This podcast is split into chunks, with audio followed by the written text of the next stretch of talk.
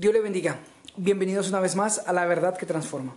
La Biblia nos dice en el libro de Ezequiel, capítulo 18, versículo 4.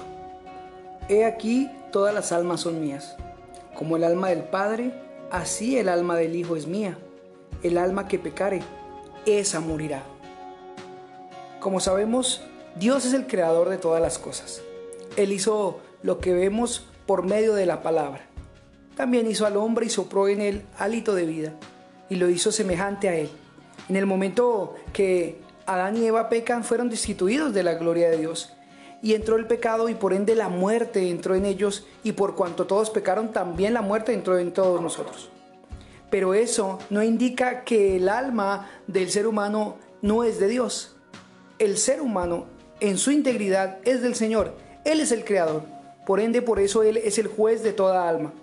Él es el Señor y el amo de todo el universo. Por eso un día todos nosotros vamos a comparecer ante el juicio, sea para gloria eterna o para condenación eterna. Y eso no lo podemos olvidar. Algo que recalca aquí el Señor es que ciertamente el alma que pecare, esa morirá. Y que Él tiene el poder para juzgar. Pero va a ser diferencia entre el justo e el impío. Ciertamente el alma que pecare morirá. Y eso es de tener en cuenta. Todo ser humano que no acepta a Cristo, que decide voluntariamente permanecer en su pecado y continuamente ir en contra de la voluntad de Dios, tendrá un juicio un día. Y el juicio dirá hacia dónde irá a vivir o pasar su eternidad. Nosotros los que hemos creído debemos permanecer en Jesucristo, porque solamente a través de Él somos salvos. Y si permanecemos en Él, daremos fruto. Recuerda esto, si tú permaneces en Dios, para ti lo único que hay es salvación, vida eterna, vida abundante.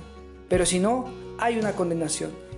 Dios es el juez justo y va a juzgar a cada uno con justicia, en verdad. Busquemos a Dios, prediquemos la palabra, llevemos el Evangelio para que más personas se vuelvan a Él y salgan de la condenación. Bendiciones.